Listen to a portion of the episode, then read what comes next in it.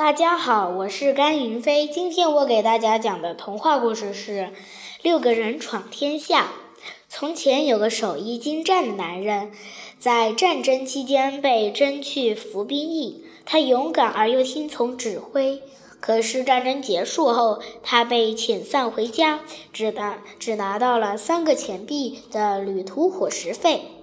我可咽不下这口气，他愤愤地说：“我要想办法让国王把他的整个宝库交给我，走着瞧吧。”他边愤怒地说着，边走进了一片森林。他看见一个人在拔树，就像拔麦秆一样轻松。他说：“你愿意跟我一起去闯天下吗？”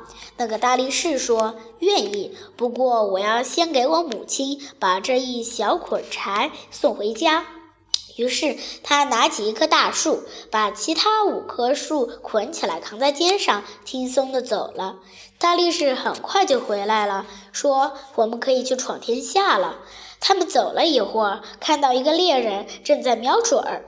当过兵的男人问他：“猎人，你在做什么呢？”两英里外的那棵橡树上停着一只苍蝇，我要射中它的左眼。哦，跟我们走吧。当过兵的男人说：“我们一起去闯天下吧。”于是猎人也加入了他们的行列。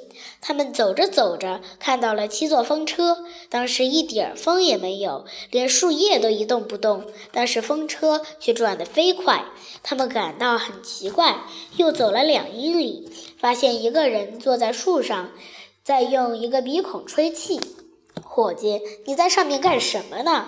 当过兵的男人问。我在吹风车玩呢。你瞧，两英里外的那七座风车都在转呢。那人说。哦，真了不起。当过兵的男人说。你愿意加入我们的队伍去闯天下吗？吹气的人很愿意，于是加入了他们的行列。又走了一段路，他们看见一个人单腿站着，另一条腿放在身边。你这休息方式真奇怪。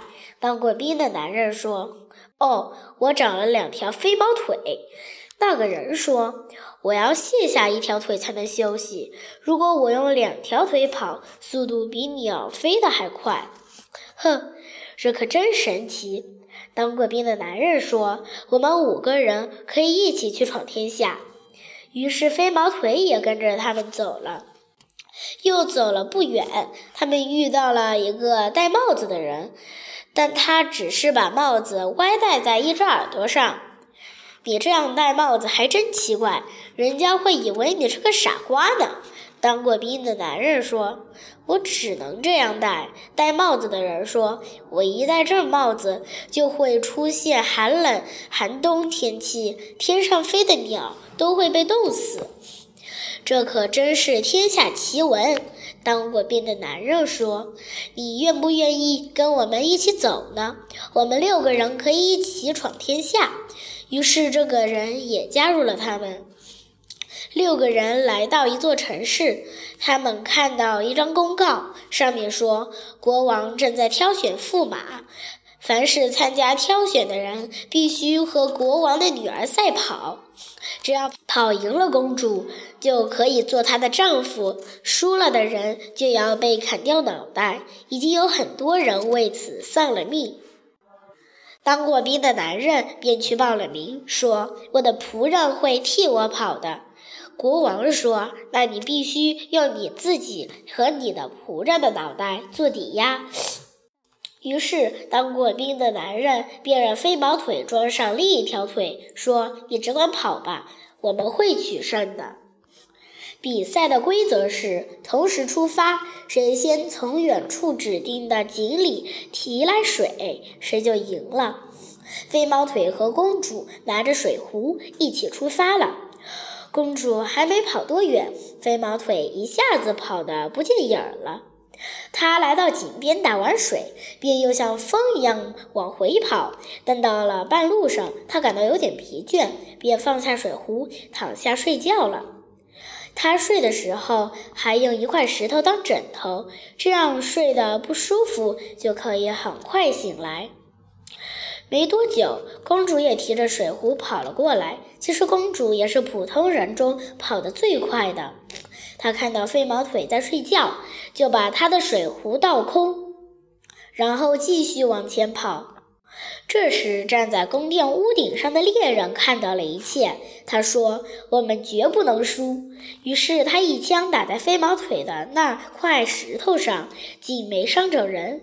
飞毛腿被惊醒了，他一看水壶空了，公主已经跑到了前面。他赶紧提上水壶，飞跑到井边重新装满水，然后又飞跑了回来，比公主还早到了十分钟。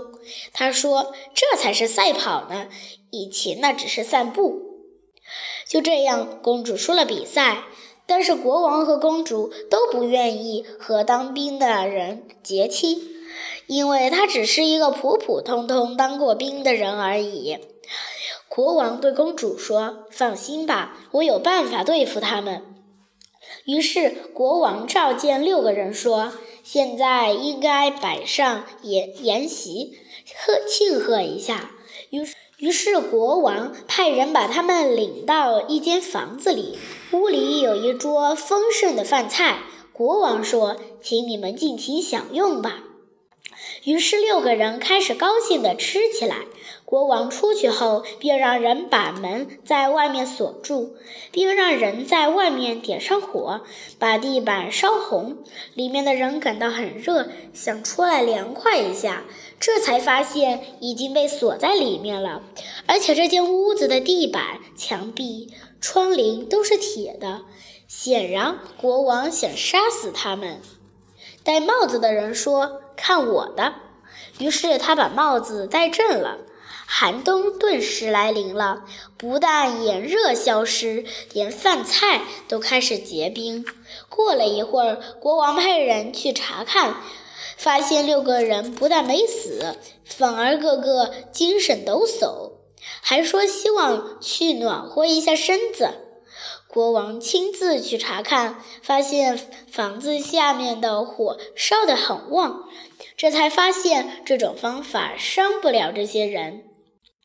国王又想出了一个赶走他们的办法，说：“只要你们不带走我的女儿，我可以给你们金子，要多少都可以。”当过兵的男人说：“好吧，我们六个人中有一个人的力气很大，你他能背多少就给多少金子吧。我们也不带走你的女儿了。十四天后，我们来取金子。”当过兵的男人召集全国的裁缝，要他们按照要求缝制一个又大又结实的口袋。这个口袋用掉了一座房子那么高的布料。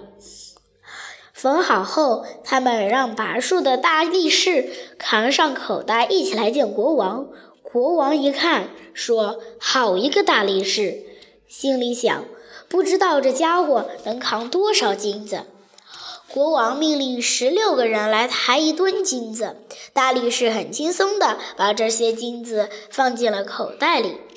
当兵的男人说：“你们多抬一些金子来，这些金子还不够铺袋子的底儿呢。”国王又命令从国库运来七千车金子，大力士把金子和车及拉车的牛都装进了口袋。国王把自己所有值钱的东西都拿了出来，袋子还是不满。于是大力士说：“既然装不满，就那就这样扛走吧。”于是他把口袋扎了起来，背在肩上，和伙伴们走出了王宫。六个人把整个王国的财富都带走了。